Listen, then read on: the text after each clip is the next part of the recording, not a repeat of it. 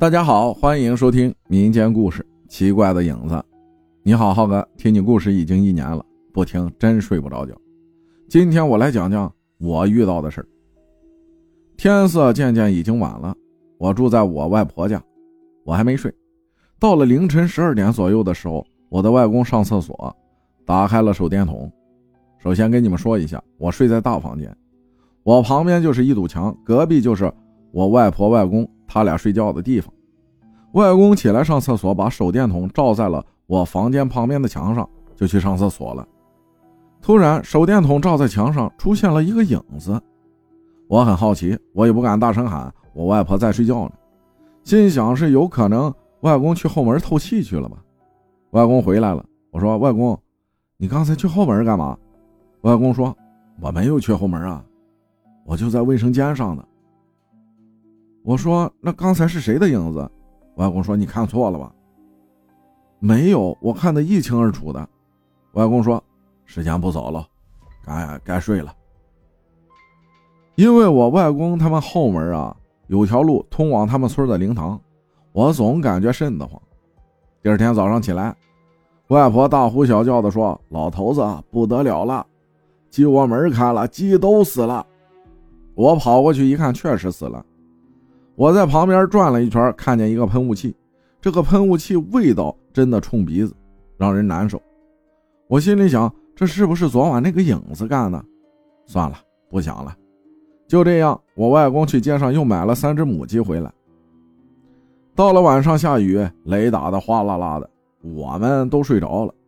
不知道几点，突然听见后门有人敲门的声音，我有点害怕，准备起来去看看。结果一个闪电过后，那个人不再敲了。我说这会儿是谁呢？又是一天早上来了，一只老母鸡呢被杀了，就剩一个鸡头在后门口，给我外婆吓坏了。我说没事我去镇上买个监控回来安上。安上之后，今晚就没有来了。我发现是真的奇怪了，安了不来了，真是个可怕的影子。还有一件事啊，就是楼道里的奇怪的声音。故事发生在三天前，我也是刚从那个时候刚回来。我之前在北京上班，没有时间回我爸妈这里。那天下午我就到了我爸妈住的小区里，他们还没下班。提前说一下，我去我妈上班的地方拿的钥匙。我打开门，把行李放到房间里就出门了。我给我爸妈打了电话，说今晚有可能不回家吃晚饭了。我妈说好的，在外面注意安全。挂了电话后，我和我几个朋友吃了饭，一吃就吃了两个多小时。我打开手机一看，十一点四十了。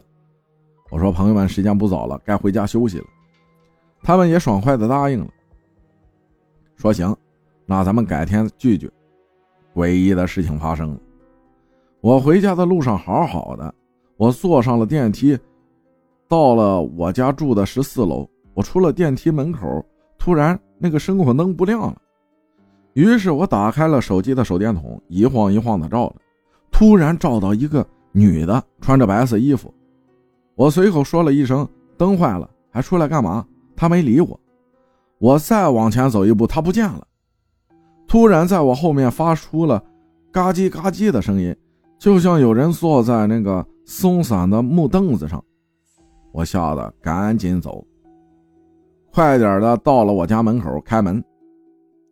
我终于开了门，到了家了。第二天早上起来，感觉头晕晕的。我妈说：“你怎么了？昨晚酒又喝多了。”我说：“我们昨晚压根就没有喝酒。”我妈说：“那你怎么躺床上睡觉呢？”我说：“有点头晕。”我妈问怎么回事，我给你买点头疼药吧。我说：“行。”买回来后吃了不管用。这时候啊，我外婆打电话来了。说：“我大外孙哪儿去了？”我妈说在床上睡觉呢，她喊头疼。我外婆问我这是怎么了，我说不知道。我外婆一看我脸色不对，赶紧问我昨晚有没有遇见什么。